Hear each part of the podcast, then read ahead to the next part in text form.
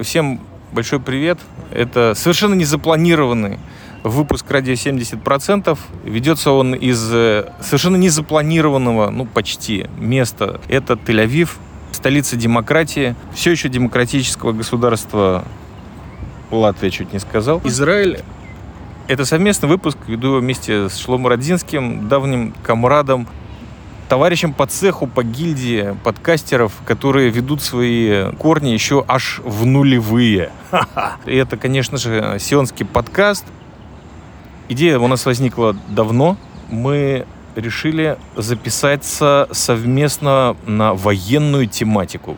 Как всем известно, Израиль очень военизированная страна, которая беспрерывно движется к миру или стремится к нему, или, по крайней мере, об этом заявляет. Стройки вокруг нас, э, дети, которым нечего делать, нет э, летних лагерей. Полный беспредел, конец августа или начало замечательного месяца июль. В начале этого фискального года я заявил о том, что буду записывать выпуске с точки зрения резервиста, человека, который по непонятным причинам спустя много десятков лет все еще одевает военные армейские ботинки и идет служить. А у Шлома Родзинского одновременно в его подкасте из Израиля наметилась тема. Его сын пошел в армию, ту же самую, кстати, армию, армию обороны Израиля. И он как-то сопровождает э, этот процесс призыва и становления воина в своем подкасте. Вообще, зачем ты это делаешь, Шлома? У меня главный к тебе вопрос. Здравствуйте. Для начала. Здравствуйте. Зачем я делаю? Да, интересно мне. Как-то пытаюсь делать то, что мне интересно. Вот мне интересно делать подкаст. Я делаю подкаст. Попадаются какие-то интересные темы. Например, мой сын пошел в армию обороны Израиля, не просто в армию обороны Израиля, и ее боевые войска. Гевати называется его часть. И мне как-то это всколыхнуло меня почему-то. Я как-то совершенно по-другому представлял себе армию обороны Израиля и мое к ней отношение. А тут вдруг я вижу почти изнутри, что там делается, и решил поделиться со слушателями вот этими самыми впечатлениями, соображениями о армии обороны Израиля.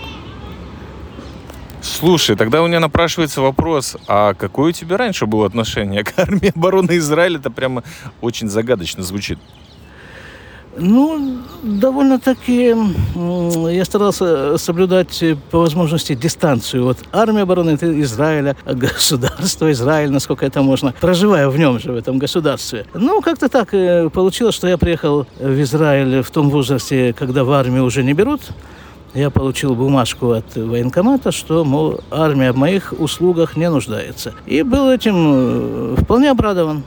Армия я жили в разных э, государствах практически. Вот такое у меня было отношение до конца апреля этого года, когда мой сын туда пошел служить.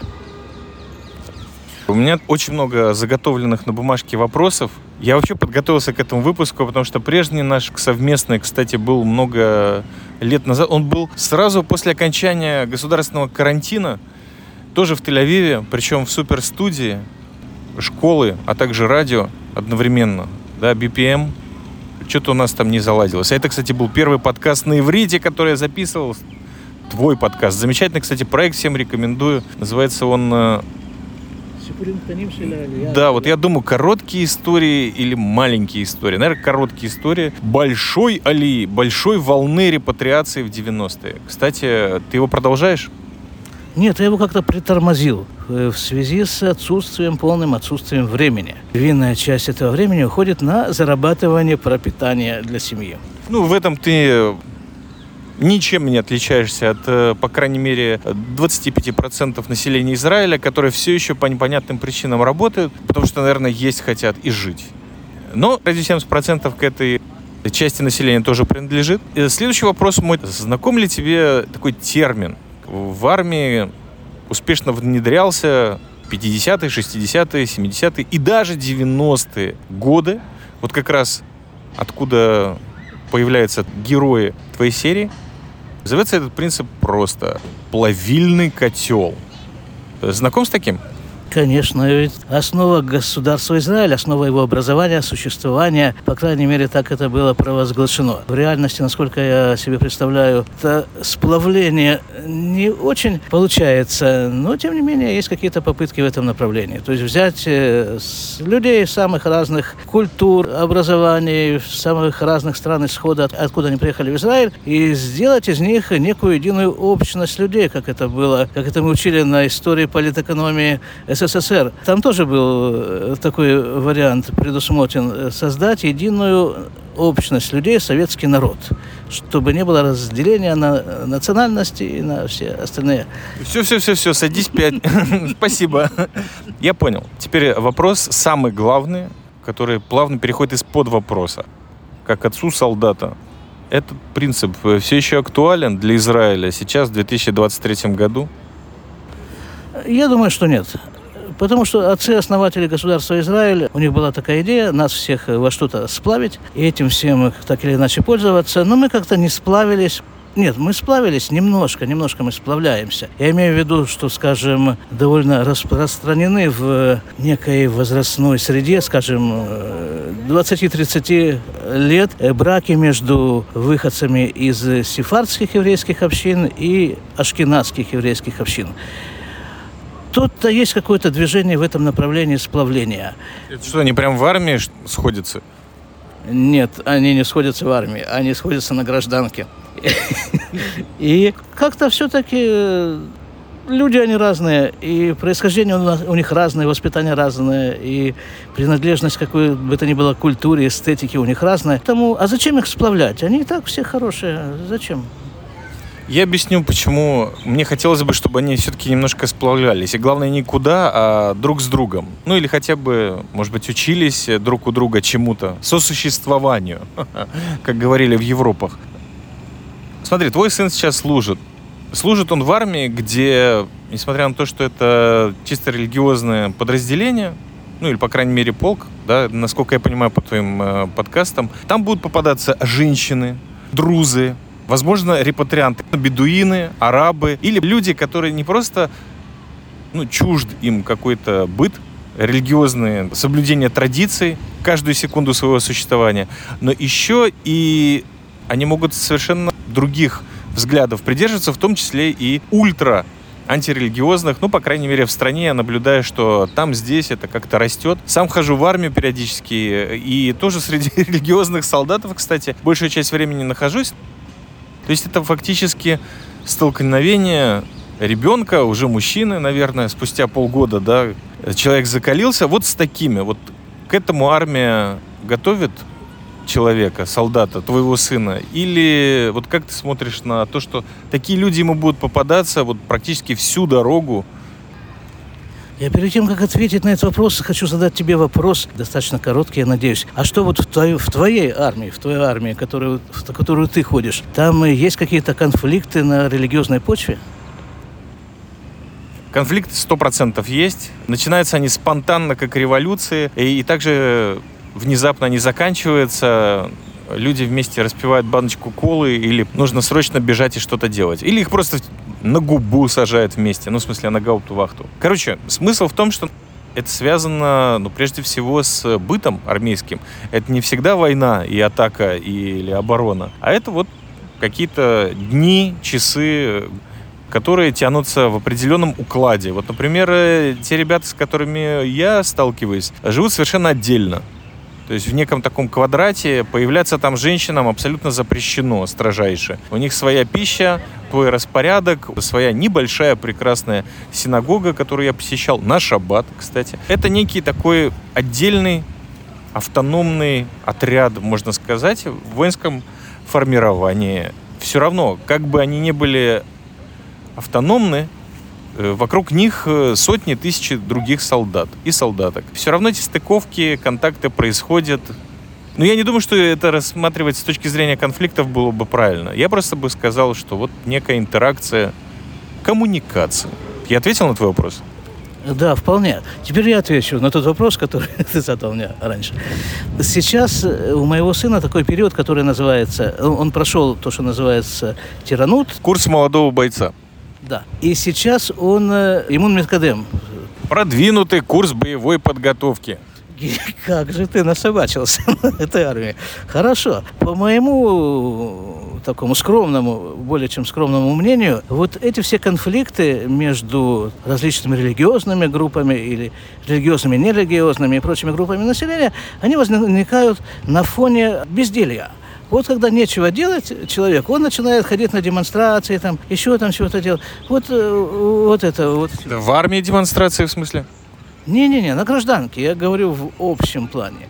А в армии сейчас мой сын э, приносит домой гимнастерку э, такую, на которой по весу, наверное, больше соли от пота, чем э, ткани. И вот в этой вот ситуации на конфликты какие-то там, на какие-то разногласия, я думаю, у него просто нет сил. У них у всех. Их гоняют, как я не знаю кого. Ну, боевые части, да?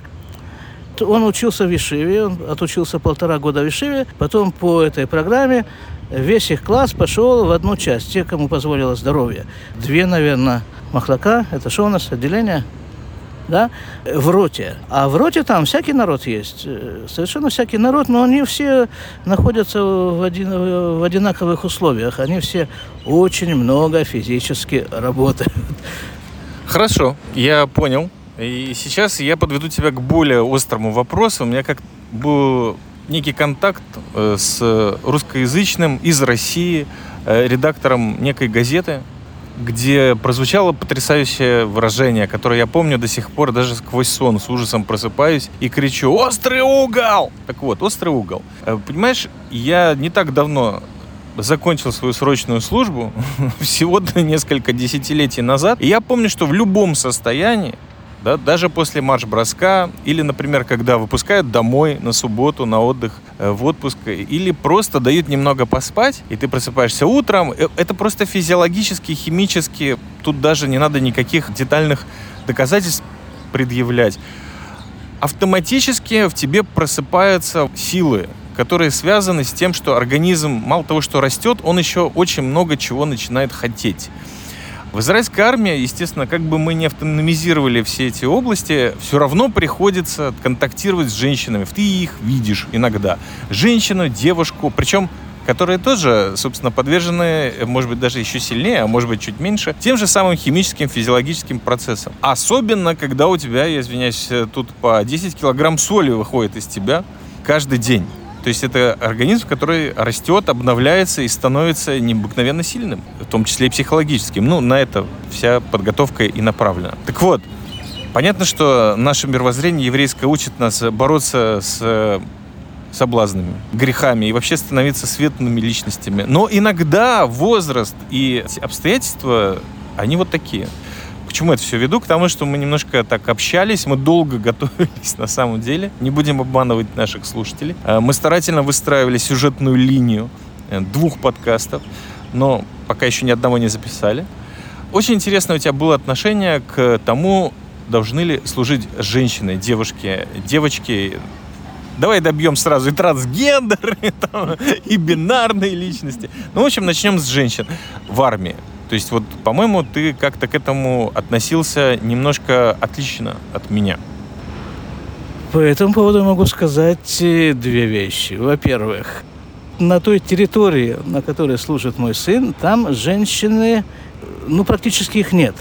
Они там появляются в качестве каких-то социологов, каких-то соцработников, как э, инструкторы по стрельбе, какие-то точечные совершенно функции они выполняют, а вот так на равных основаниях с э, мальчиками, их там нет, э, как у военнослужащих. Ну что, ну ты уже сказал, все сказал, понимаешь? Женщина с ружьем, простите, с винтовкой, которая еще умеет замечательно стрелять, и женщина с высшим образованием, которая почти доктор, но разбирается в человеческой запутанной юношеской мужской душе. Больше ничего не надо, понимаешь? Уже больше ничего не надо. Но мы продолжаем, да, пожалуйста.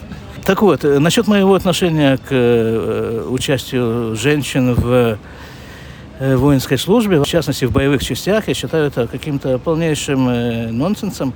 Ну, не должна женщина воевать. Но я понимаю вот такую тенденцию современного общества к стиранию всех границ, всяческих, между полами, между городом и деревней, между всем чем угодно. Стираются границы, но все-таки в моем сознании, где-то подсознании укоренилось, что у каждого есть свои функции. Не знаю, ну не может э, там э, мышь быть слоном и наоборот. У каждого свои функции. У мыши свои функции, у слона свои функции. У женщины свои функции. Не должна она бегать под пулями в боевых условиях. Все, а вот то, что происходит в современной израильской армии, это, ну, какие-то, не знаю, вот когда мы с тобой готовились к этому подкасту, так у тебя прозвучала такая мысль, а она хочет. Вот что-то примерно такое, да? Мало того, она еще и может. Она хочет, она может. Но вопрос в том, насколько это повышает боеспособность израильской армии или снижает. Или никак на нее не влияет. По-моему, в армии женщина мешает я понимаю, в израильской армии есть свои какие-то э, такие тенденции. Я видел фотографию подразделения солдат с синдромом Дауна. Я видел фотографию девушки в военной форме с собакой-поводырем, то есть слепая девушка. Есть глухонемые, подразделения глухонемых. Ну, это понятно, да, это понятно, для чего работает, на что работает. Работает на то, чтобы как бы поддержать чтобы привить этому э, солдату с э, какими-то изъянами физическими, чтобы он не считал себя лишним членом общества, вот скажем так, коряво. Ну, по-моему, это очень четко вписывается в концепцию плавильного котла. Даже, можно сказать, существенно ее модернизирует в какой-то мере, нет? Так зачем же нас плавить-то? Ну, оставьте нас женщинами, оставьте нас... Так вот не надо в юмор уходить. Давайте уже серьезно, Шлома, пожалуйста. Ну, на самом-то деле, ну, есть у человека какая-то функция. Он родился, он существует в этом мире для того, чтобы эту функцию выполнять. Зачем его ломать и перестраивать, гнать его на поле боя, если он, извините за выражение, женщина? Я могу высказать свою точку зрения, потому что сидим мы в замечательном месте Сарона. Немецкая слободка, можно сказать, э, начало 20 века, если не конец 19 Когда-то буквально в этих вот местах начинался, ну, чуть, я бы сказал, западнее, начинался город Тель-Авив, в котором, например, в 49 году уже израильские власти останавливали, например, просто грузовые машины, в которых были люди, и сбивали их в некие колонны, которые должны были вести боеприпасы, еду, провизию, все что угодно, что нужно было на то, чтобы занять Иерусалим чтобы снять осаду там с, со старого города, с других частей. Просто вот так вот сбивали гражданских людей. Никто не спрашивал, шофер одноглазый или он, хромой, или он с синдромом э, чего-то там такого. Или это была женщина, например. Что, женщины занимались вождением. Смысл в том, что когда наступает какой-то критический момент, к сожалению, мы все еще здесь э, живем вот именно в критическом моменте. Он, конечно, не похож ни на 67-й, ни на 72-й, ни даже на 82-й год. Но периодически военные операции или войны здесь случаются. Так что он присутствует. И не дай бог, нам всем нужно будет встать в некий статус боеготовных людей. Я не думаю, что дети будут подтаскивать, я не знаю, гранаты или песок в, в мешках. Понимаешь? И назвать такого человека солдатом или это народное ополчение тут значения не имеет. Все будут работать на какой-то результат, чтобы беспредел закончился. Вот я думаю, что это, наверное, какой-то основной принцип. Кроме того, что, да, демократия сама по себе подразумевает, конечно, если ты хочешь, женщина или кто бы ты ни был, каких полов, простите, или гендеров. Проблема в том, что армия это все еще обязательная служба, а не добровольческая. Добровольческая, волонтерская, она как-то после 40 наступает у некоторых. То есть ты считаешь, что женщины в армии укрепляют ее боеспособность? Шлума, ты задаешь слишком общий вопрос. Что там армия укрепляет, ее боеспособность или разрушает, это не нам судить. Для этого вот буквально напротив Сароны есть э, генштаб Израиля. Вот там сидят люди, которые за невероятную пенсию и замечательную зарплату решают все эти вопросы. А мы, как говорится, на местах. Есть некая передача опыта, не, есть некое поведение по-настоящему старшего не только с точки зрения возраста, но и с точки зрения момента развития.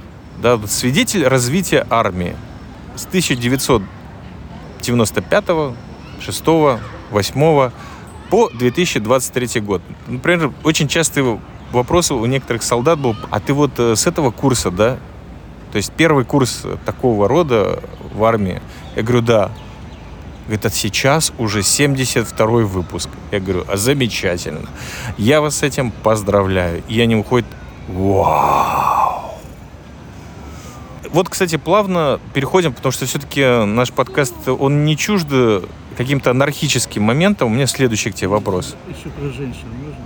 Про женщин всегда можно. Нужно, перебивай, пожалуйста. И так вот еще про женщин. Э, не, все-таки я хочу уточнить, немножко, может быть, заострить этот вопрос. Зачем женщины в армии обороны Израиля. Зачем это армия обороны Израиля? Я понимаю, что женщина хочет, может и рвется в армию, и руки у нее просто тоскуют без, э, без оружия. Но зачем это армии?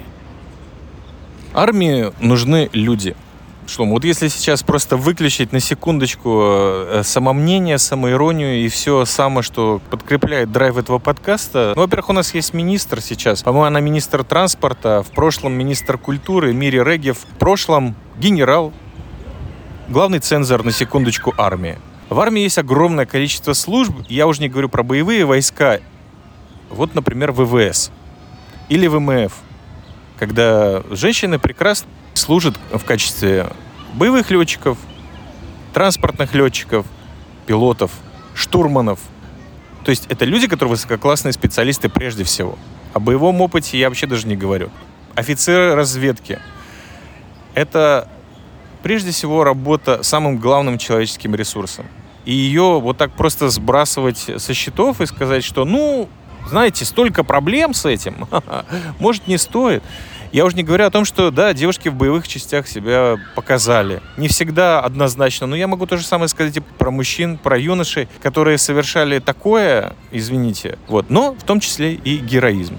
Опять же, если обратиться к той странной культуре, которую здесь насаждал всячески Давид Бенгурион, наш замечательный старик, э, один из создателей этого государства, который, собственно говоря, сам был не против того, чтобы в израильской армии женщины э, служили. Вот он создавал некую мифологию, героизацию сказать, армии, людей, которые причастны. Ханна Сенеш, разведчица, высадилась, я извиняюсь, на территории, которая занята полностью была нацистами, и оттуда должна была вывозить евреев, тех, кто остался в живых. То есть мало того, что человек учился как прыгать с парашютом, действует на территории врага, под прикрытием. Я думаю, что тут уже не важно, кто это. То есть мы уже не говорим про шпионов Мусада, которые абсолютно все да нет, конечно. Служили э, в армии обороны Израиля? Да нет. Роль э, женщин там еще ого-го. Нам всем предстоит узнать или нашим предкам потом. Короче, я могу сказать, что огромное количество профессий, также не требующих какие-то невероятные интеллектуальные или физические способности в армии есть. Это не уравниловка и не равенство, не знаю чего. Это есть. Я в этом служил. У этого были свои проблемы, честно говоря.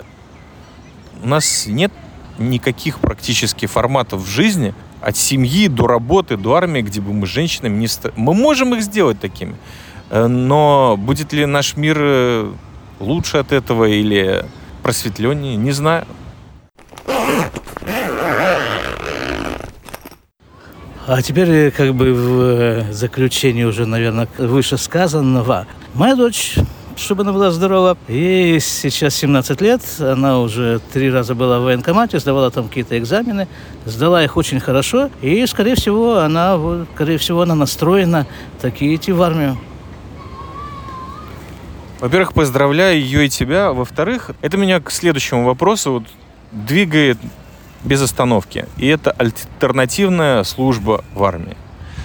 Почему я тебя спрашиваю? Ну, то есть, вообще, меня, конечно, интересует народное ополчение, да, и все вот эти формирования, скажем так, бандформирования с другой стороны, э, антитеррористические. Э, просто люди хотят жить вот в своей деревне, на своем холме. И постоянно они, с одной стороны, ну, это из своего какого-то далекого прошлого, ну, не терроризируется, но досаждает им армия обороны Израиля, говорит, мы вас охранять не будем, мы вам электричество отключим или воду, что вы тут не жили, потому что это вообще проблематично, вы окружены 30 тысячами арабских миротворцев, поселенцев, я не знаю.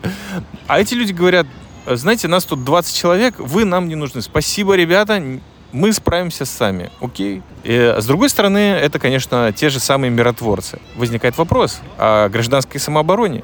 Но это вопрос, который можно обсуждать в отдельном подкасте, или, может быть, сейчас зацепим. Меня вот что интересует. Есть понятие в Европе, я не знаю, где еще, и, и даже в Израиле.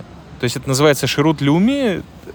Это альтернативная служба, в которую, опять же, не нужно отправлять только женщины. Когда-то в основном девушки по каким-то причинам, э, в основном религиозного содержания, ну, по крайней мере, когда я призывался, так было, я надеюсь, что сейчас это все изменилось, проходили службу, то есть ходили в армию в форме очень скромной, армейской форме прежде всего, не подчеркивающей абсолютно ничего, и работали, например, учительницами в школах, помогали учить иврит – вот у меня в школе такая девушка была. Она не была религиозной, но вот она была как раз проходила альтернативную службу. Помогает в больницах помогают в куче мест, где требуется хоть какое-то, даже может быть не профессиональное социологическое образование, но просто человеческая душа, уши, сердце, которые могут с детьми посидеть.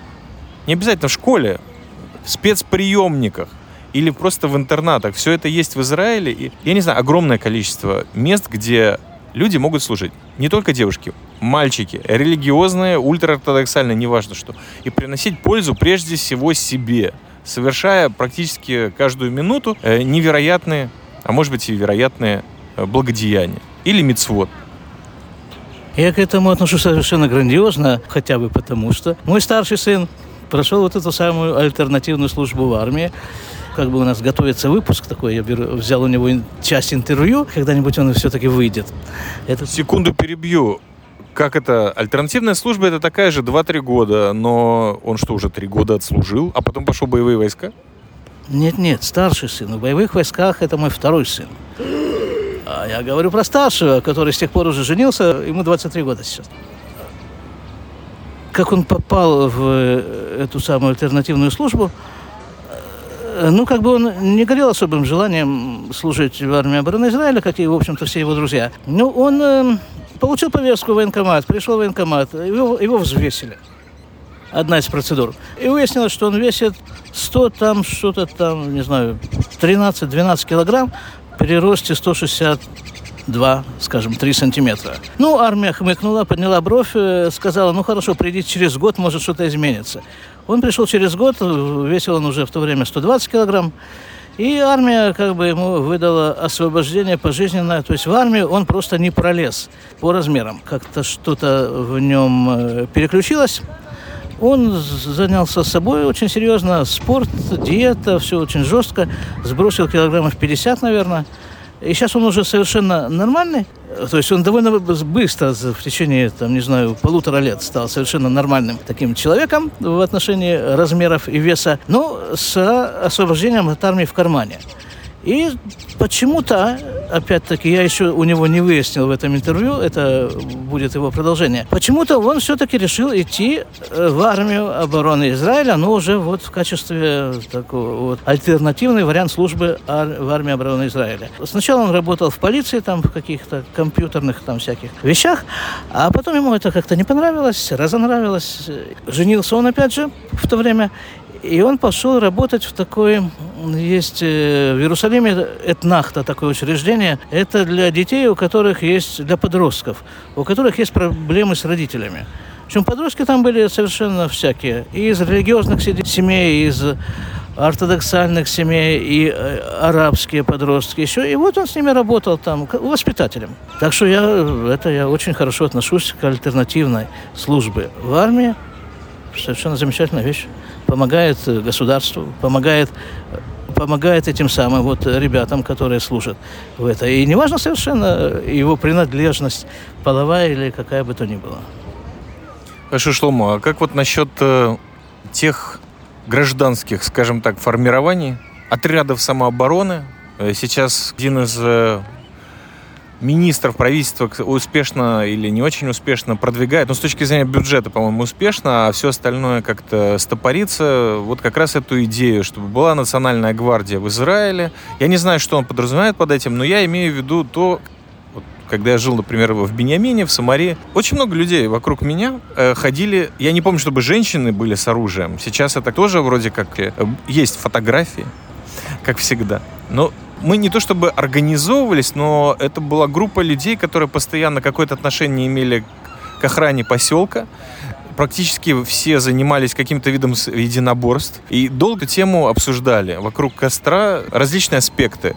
И, собственно говоря, участвовали так сказать, и в резерв ходили, и некоторые не возвращались после военных операций. Но это никак не регулировалось государством. Твое отношение, допустим, к таким отрядам, группам людей, гражданской самообороне.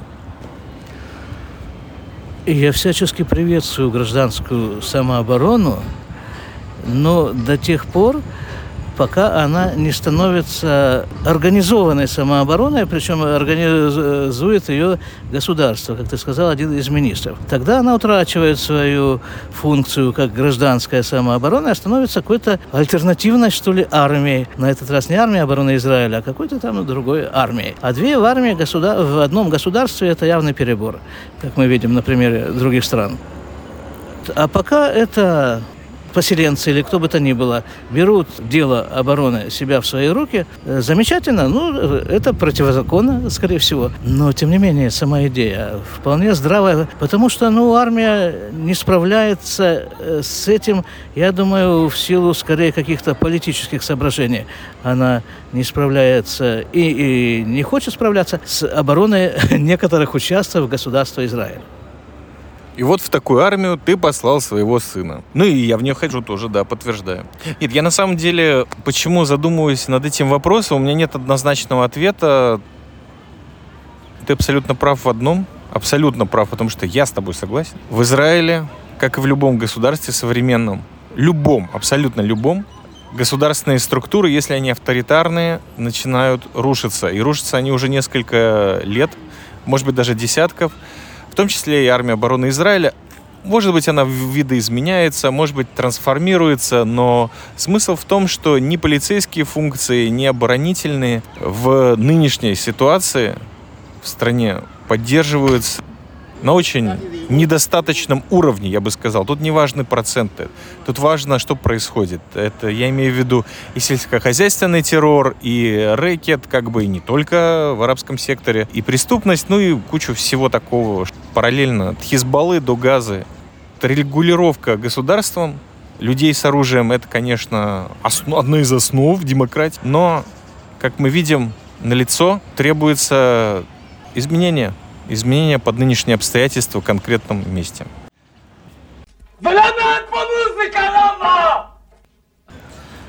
Вернемся к людям, которые в конечном итоге про армию много слышали, может быть, читали, а может быть, видели фотографии, видео и слышали подкасты на эту тему. Люди, которые только что приехали в Израиль.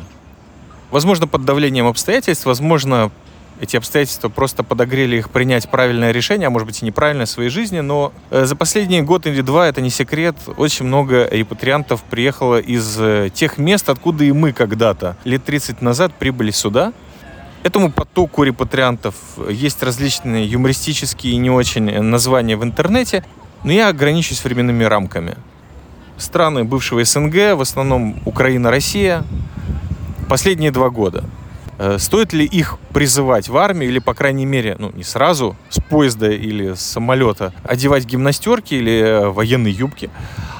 Просто поставить такой срок. Смотрите, ребята, в течение года призывной пункт и решается вопрос. Чё как? И как минимум, там, допустим, месяц-два вы должны пройти некую подготовку базовую. Стоит это делать, не стоит? Как вообще ты относишься к этому вопросу? Я думаю, однозначно нет. Не стоит этого делать. Потому что человек, который идет в армию, Армия обороны Израиля, действующая армия в течение уже скольких там лет со дня образования государства Израиля является действующей армией. Фактически человек идет на войну да, уходит на войну. Так он должен знать, за что он воюет. А если он совершенно свежий человек, он только что приехал, он не знаком с этой страной, он ее не прочувствовал, он не полил ее ни потом, ни слезами, ни кровью, ничем. И за что он, собственно, будет воевать? Зачем ему это все нужно? Надо дать ему время как бы освоиться здесь, стать израильтянином. И уехать. И быть израильтянином где-нибудь там в Жмеринге. Стать израильтянином, да, и тогда уже вот с чувством вот этого израильского самосознания, что ли, идти в армию? Немножко дополню, почему я задаюсь этим вопросом. Во-первых, у меня нет однозначного ответа. Но я думаю, что такая возможность должна предоставляться по той причине, что это тоже часть жизни в этой стране. Никто не обязывает людей служить, допустим, два или три года, или там даже год. Я вообще знаю, именно в Тель-Авиве познакомился с огромным количеством людей, правда, наверное, с десяток лет назад, которые как раз-таки в армию были очень рады призваться, потому что они в ней бывали, допустим, 3-4 часа в день, вот как раз в здании генштаба, а все остальное время проводили, например, на работе в хай-теке, где они получали ставку полставки или студенческую. И при этом, оставшуюся часть времени ходили по получению всяких льгот для солдат-одиночек. Я смотрел и думал, где эти чемоданы денег, всего остального, которые человек забивает просто потому, что его единственная проблема в тот момент это как бы не переесть, потому что в армии кормят очень сытно и ему приходится ходить в Макдональдсы, в различные супер кофе, э, шопы и все остальное. А другое, это почему от соседа Wi-Fi плохо ловится, и он до, из дома не может работать. Это еще до ковидные времена. Вот такой, например, момент. Но смысл в том, что, допустим, иметь какую-то подготовку вот, к жизни в Израиле, в том числе боевую, а может быть и не боевую, медика, и оказывать первую медицинскую помощь. Как действовать, если есть бомбежка? Вот, но опять же, если тебя призовут, у тебя есть какое-то место, которое ты, допустим, направляешься и что-то там делаешь, какую-то функцию исполняешь, не обязательно стрелять из снайперской винтовки или артиллерийского орудия. Я уже не говорю о том, что некий плавильный котел, опять же, в этом проявляется. Мне просто очень нравится это, этот термин, но есть его, эти остатки, они где-то там проникают, вылезают, пролезают. Ты видишь какую-то другую перспективу на эту страну, именно поэтому вот у меня подкаст точки зрения резервиста. И это очень проблематично, кстати, записывать, потому что реально начинаешь фильтровать базар. И, и просто понимать, что ты действительно так смотришь, просто не осознаешь. И вот осознание приходит, это прям необычно будоражит. Я к тому, что люди приехали, возможно, да, им не нужно сразу скакать под ружье или выполнять какие-то функции по перекладыванию бумажек, которые они не понимают. А возможно, им просто нужно проходить, например, курс э, иврита но в форме, параллельно занимаясь, э, постигая армейские понятия базовые. И я считаю, что, по крайней мере, вопрос об этом должен ставиться. Может быть, на добровольческой основе, может быть, на обязательной. Люди приезжают сюда, как во временное убежище, и не нужно это им все, и скоро они уедут, когда что-то изменится. Господи, люди неужели не понимают, что в этом мире ничего не меняется? И особенно негативные стороны, они просто продолжаются до бесконечности, либо когда уже кончаются деньги, невозможно уже ждать. Все говорит о том, начните уже новую жизнь, в конце концов. Или не говорит. Это еще небольшая привязка вот к этому месту. Помимо дорогущей жизни, невероятно непотребного жилья, от маклеров до состояния. Это, конечно, вот мы, да, с тобой, которые приехали сюда 30 лет назад, и теперь, э, в общем, гавкаем, ругаемся и всячески поносим в соцсетях и в общественном транспорте вот этих красивых новоприбывших. У тебя была мысль?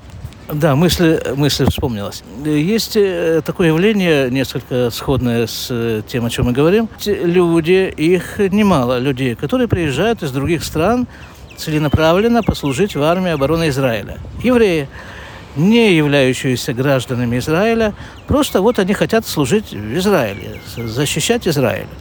Так это совершенно другое дело. Человек изначально настроен служить в армии обороны Израиля, он приезжает в Израиль, чтобы этим заниматься. Я, кстати, очень против этого. Почему? Нет, ты договори. Я уже. Смотри, я сталкивался с парочкой таких людей, очень мотивированных послужить в армии обороны Израиля. Это, это квинтэссенция их службы, желания, так сказать, было. Особенно печально это, например, в боевых войсках, потому что эти люди приходят, я не могу сказать, что они занимают чужое место, но они проходят вот весь этот боевой курс подготовки, плюс продвинутый, плюс, э, может быть, даже служат. Но во многом это укороченная служба, это во-первых. И укорочена она невероятно. Потому что, допустим, из трех или, там, я не знаю, сколько сейчас, 2,9, э, нужно служить, они служат, допустим, два... То есть буквально все закончили курсы и еще несколько ходок боевых, то есть между ходками обычно еще и учения войсковые. Поучаствовать с физической точки зрения никаких проблем. Понятно, что эти люди спокойно могут, даже подучить иврит могут, даже без иврита могут продолжать учить. Но что потом? Потом они уходят, уезжают обратно, это у них в резюме строчка, я служил вот в армии оккупантов, да, не включает. Или просто для себя, неважно по каким причинам. На этом у большинства из них. История на этом заканчивается. С моей точки зрения, это неэффективно и нерентабельно. Миллионеры, да, допустим, в сафари в Африку приезжают на охоту пострелять ну, исчезающие виды животных. Для чего? Потому что вот я попал, я там оторвал голову, тилопи привез домой, э, и в качестве чучела и трофея выложил. Ну, это примерно так же. Это вот поиграть во что-то, что понятно, что эти люди под, подвергаются опасности. Понятно, что они вместе создают некий вот этот фон. Мы отряд, мы подразделение, this is my rifle и все остальное. Но служба в израильской армии зачастую хочется мне думать, как действующему резервисту, который уже давно перешел ту грань, когда должен быть демобилизован полностью, тотально. Почему? Потому что как бы возраст прошел. Но я продолжаю туда ходить и с точки зрения, допустим, каких-то, ну, может быть, моментов, которые у меня в голове застряли, может быть, там, в виде гвоздя или еще чего-то такого, а может, это просто выгодно экономически, не дай бог. А в-третьих, служба резервиста в армии обороны Израиля, это и есть та самая, когда ты вырван с экзаменов, у тебя родился ребенок, и тебе нужно пойти в армию вот сейчас призываться. Или наоборот, еще хуже, он у тебя должен родиться вот эту неделю. Может быть, это произойдет, а может быть, на следующий. А у тебя призыв. Ну и что ты будешь делать? Это, безусловно, игра в э, солдата представляется немножко проблематичной. Ну, мне не хочется быть нудным совершенно, не хочется. Но... Так не будь. Э, буду, вот буду. Но вот то, что ты сейчас сказал, последние несколько минут, опять э, вернуло меня эти рассуждения о женщинах. Все же то же самое, что ты говоришь, приехавшие их из-за границы для того, чтобы поиграться, послужить в армии обороны Израиля. По-моему, все это вполне применимо к женщинам, которые служат в боевых частях. И ты абсолютно прав. Кроме одной маленькой подробности, женщины тоже служат в резерве по-разному. Это, во-первых. Во-вторых, они продвигаются по службе, занимают должности офицера.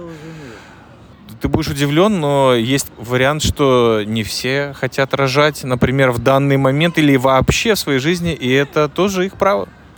Да, это их право.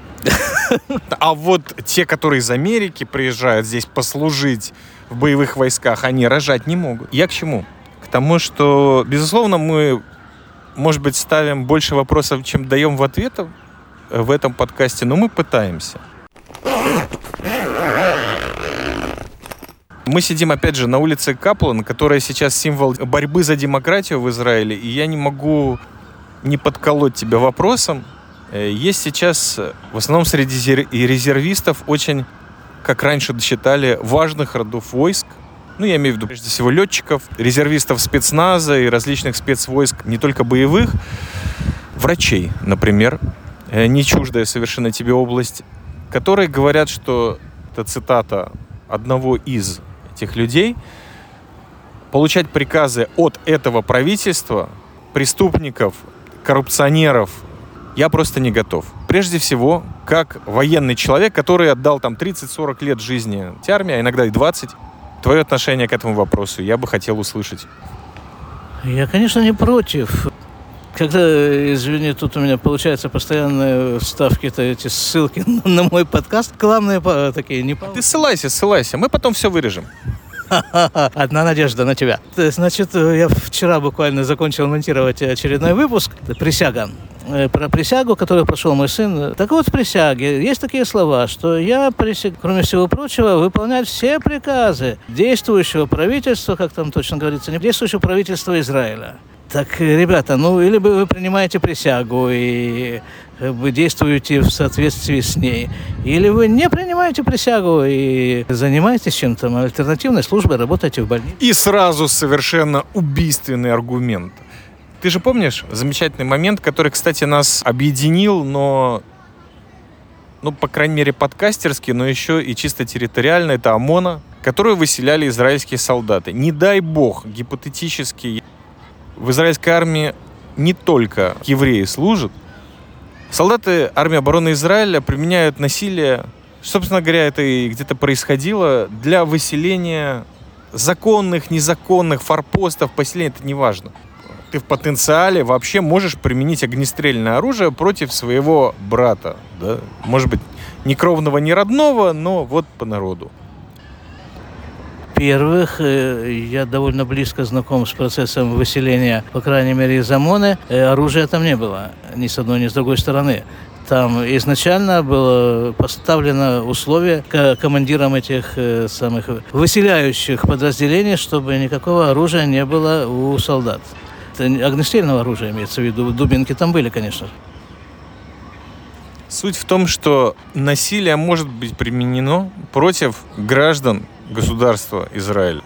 Я не поехал в ОМОНу, я был рядом. Как раз-таки вот той группой гражданской самообороны мы в конечном итоге решили не ехать по причине того, что это было бы однозначный путь для нас э, в тюрьму. А так как мы уже перешли возраст 5 и даже 15 лет, э, мы поняли, что нельзя. Потому что по-другому там нельзя было реагировать мне кажется. То есть, если бы мы и поехали, это было бы с очень конкретной целью. Но, опять же, люди, которые с огнестрельным оружием, они охраняли периметр вокруг. Это сто процентов мы это видели. И я сидел на дороге тогда, вернее, у дороги на холме, и видел огромное количество замечательных упакованных автобусов, по-моему, с юга страны, которые вот по этой как раз параллельной 60-му шоссе дороги направлялись туда через Кука в Шахара, по-моему. Клятва армия обороны Израиля и еврейский менталитет или еврейское мировоззрение — это и есть тот сплав, который вообще иногда может быть даже довольно взрывоопасным, а иногда просто приводящий к вполне себе взвешенным, очень трезвым решениям. Когда ты просто понимаешь, где вот край, а не тупо вот солдатик, робот, который, знаешь, приказали, я ответил есть. Ну, понимаешь, мы тут подходим э, к принципиально важной теме.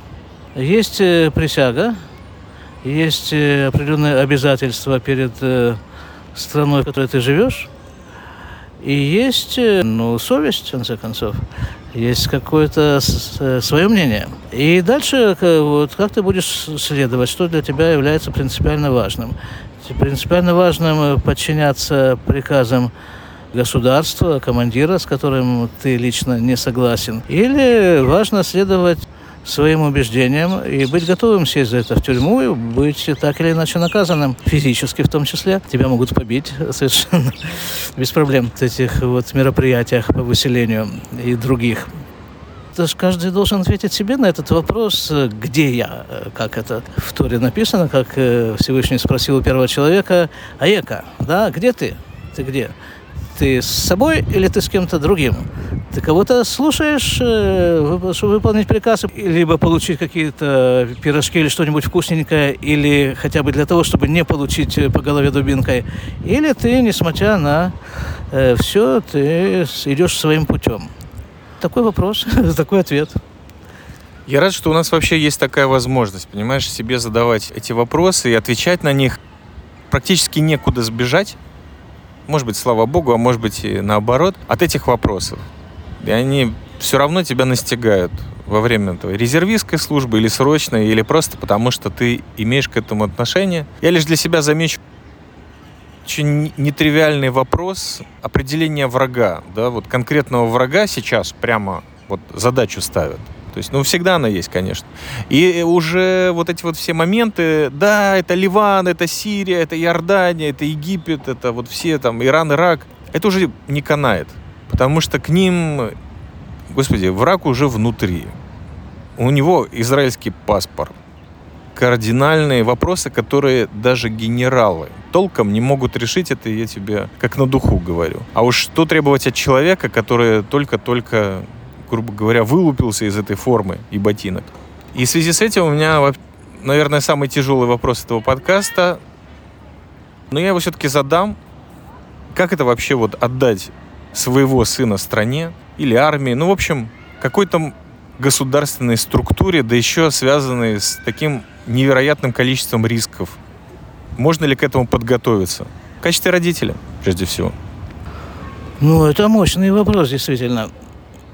Это продолжение предыдущего ответа, предыдущей темы. Нужно понять, где ты, исходя из этого, действовать, принимать решения, в том числе вот насчет службы ребенка в армии. А как ты это проходил все? Или подкаст твой это как раз-таки часть этого процесса, может? Как я проходил что? Вот этот процесс призыва в армию. Ну, во-первых, почему ты на это согласился или согласился, или ставился вопрос такой? Понимаешь, начинается это с того, с принципиального вопроса. Да, нет. Ну, я прежде всего полагаюсь на своих детей. Я доверяю им, я доверяю их, э, уважаю их выбор, и я, в общем-то, как правило, с ними. Я считаю, что то, что выбрал мой сын, это это то, что нужно делать, действительно, да. Я при этом стараюсь э, со всеми своими э, эмоциями, переживаниями э, отойти в сторону, чтобы не мешать ему осуществить свой выбор. Потому что самое основное, что только у человека есть в жизни, это выбор, это реализация своего выбора. Он решил так. Он решил идти в боевую часть. Я с ним. Получается отойти в сторону? Натренировался. Круто. Ну тогда думаю, что пора сворачиваться, потому что наговорили мы тут на целое собрание сочинений, подкастов на тему армии обороны Израиля. Но у меня все-таки один есть вопрос, связанный с любимой темой фьючеризма. А что же в будущем?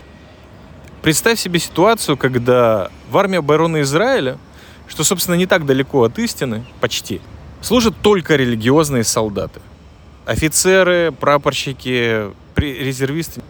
Как тебе такая мысль? То есть все по перкоду, все по кашруту, все по шабату, и все соблюдается, и мало того, возможно, это некий пример, эталон поведения, этики для всего израильского общества, настолько разорванного и разобщенного, насколько оно может быть сейчас. Как тебе такая идея? Армия досов. Ну, есть подразделение досов. Подразделения нет, я говорю про армию. Вся армия шанс на существование есть? Или выживание? Э, да нет, конечно. Э, только... Только такая ситуация представляется мне возможной только в случае прихода Машеха.